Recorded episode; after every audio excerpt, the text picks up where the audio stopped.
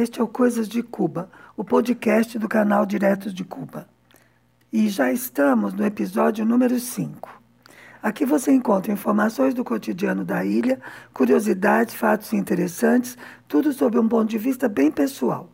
Os cubanos vistos por uma brasileira.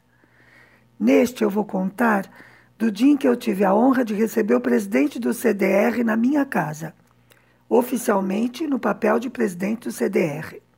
Primeiro eu vou explicar o que são os CDRs, os Comitês de Defesa da Revolução. Desde o início, logo após a Revolução, já havia aqui ações de contra-revolucionários e também já tinha agentes infiltrados pela CIA. No dia 28 de setembro de 1960, Fidel propõe ante uma multidão a criação de uma organização do povo em defesa da revolução, uma organização que se estruturaria por quadra. Então, cada face de um quarteirão na zona urbana tem o seu CDR. Quando ele propõe, ele diz que é para observar os vizinhos que tinham ligações conhecidas com a ditadura para saber com quem eles andavam e o que estavam fazendo. Era uma forma de fazer uma grande organização, de comprometer todo o povo na defesa da revolução. Mas os CDRs, na verdade, são muito mais que isso. Eles organizam toda a atividade social da comunidade. Eles são um forte fator de coesão social. Por exemplo, uma campanha de doação de sangue é organizada pelo CDR. A identificação de núcleos familiares com problemas, seja econômico, social, de atenção às crianças. Um exemplo na questão das crianças. Se uma criança deixa de ir à escola dias seguidos, a professora deve ir à casa saber o que é que está acontecendo. Ver se a criança está doente, se os pais ou os cuidadores têm algum problema. Se não se trata de nada disso, se está tudo bem, mesmo assim a criança não vai à escola, o próximo passo é a professora procurar o CDR, que é quem deve tomar as medidas necessárias para que a família cumpra seu papel de cuidar da criança, de educar a criança, de mandar à escola. Em casos de ciclones, por exemplo, ou tormentas tropicais, identificar moradias em risco também é papel do CDR e ajudar a remoção dos moradores para abrigos ou para casas de familiares, tudo isso os CDRs participam. Uma outra coisa que os CDRs faziam e fazem é a vigilância da costa. Cuba é uma ilha, então a fronteira marítima é muito extensa. Claro que a guarda costeira não dá conta de vigiar tudo o tempo todo. Então, os CDRs das moradias das comunidades costeiras também ajudam a observar a costa. Porque no início vinham aviões fazendo voo rasante e jogavam armas para armar os contra-revolucionários internos. Atualmente existe inclusive aviões que vêm jogar drogas. Então existe essa observação feita pela Guarda Costeira, evidentemente, mas também pela própria população. Todo dia 28 de setembro, os CDRs fazem uma festa. Isso é tradicional. Nos últimos dois anos não houve, por causa da pandemia, mas foi a primeira vez que foi interrompido. Existe uma tradição de fazer uma grande caldosa. A caldosa é uma sopa comunitária ou um cozido caipira, para quem é de São Paulo. Cada morador dessa quadra traz ingredientes para a caldosa durante o dia. Tem o pessoal que organiza a caldosa, que é montar a fogueira, né? Tem uma panela grande. Então as pessoas trazem os ingredientes, tem quem cozinha, tem quem organiza a parte mais festiva, a parte dos enfeites, porque a quadra é enfeitada. E aí à noite, depois que todo mundo participou da organização, então acontece a festa e se compartilha a caldosa. Na festa vai ter discurso, vai ter música, vai ter dança, apresentações das crianças.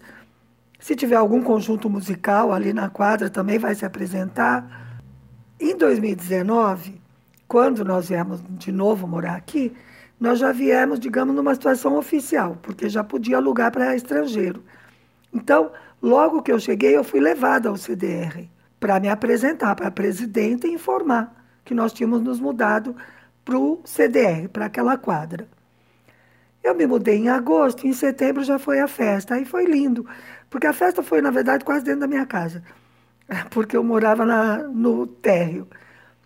Mas, além disso, a presidenta do CDR nos apresentou oficialmente a nova família incorporada àquela quadra.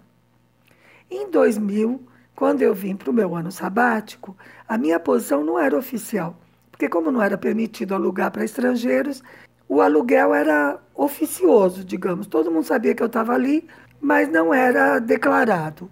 Então, o presidente do CDR também não tinha uma relação oficial comigo. O filho dele era eletricista e foi várias vezes à minha casa fazer alguns serviços. E nessas ocasiões o pai sempre o acompanhava. Mas ficava tudo como vizinhos e tudo bem.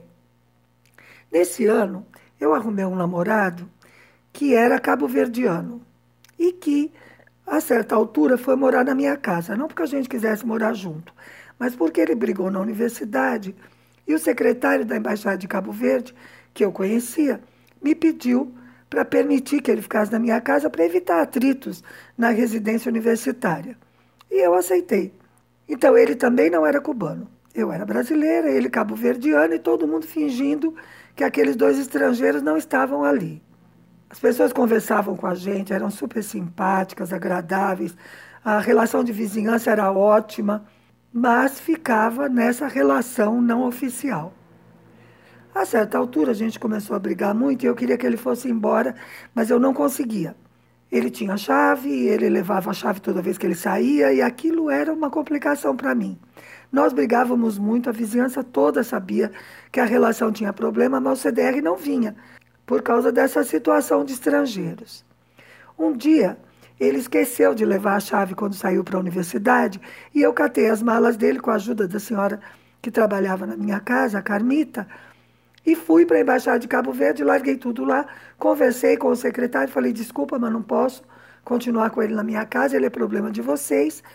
E aí passei o resto do dia tentando resolver tudo o que aquela situação criava. Então eu fui à minha embaixada também, informar o que estava acontecendo, perguntar o que é que eu devia fazer, me mandaram ir à polícia. Eu fui à estação de polícia do meu bairro, contei, e eles fizeram um tipo de registro que tem aqui, que é para vigilância, desculpa. Então, assim, todos os quarteirões têm um guarda. O que eles fizeram foi registrar que havia uma situação para ser observada. Então, o guarda do quarteirão, o inspetor do quarteirão, ia observar o meu apartamento para ver se não acontecia nada estranho.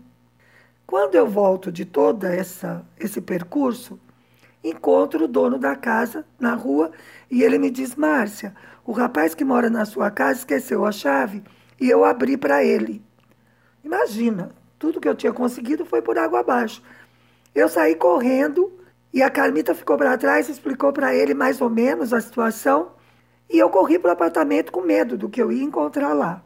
Quando eu entro, o Mário forma uma cena assim, tipo romântica, né? Pedindo para voltar, não sei o quê, mas tudo com a porta aberta. E os vizinhos adorando aquele espetáculo, subindo e descendo a escada para olhar o que estava acontecendo. E eu só pedindo para ele ir embora e ele não ia. E ficou uma situação super complicada para mim, eu morrendo de vergonha. Eis que entram no apartamento o dono do apartamento e o presidente do CDR, imbuído de sua função de presidente que imediatamente começou a dirigir a operação Levem as malas para fora. Então, outros vizinhos entraram, ele dirigiu aquilo tudo com sua autoridade. Leva, leva, leva. Bom, levaram tanto que quase levaram as minhas. Eu tive que gritar essas não. Segurem as malas e tal.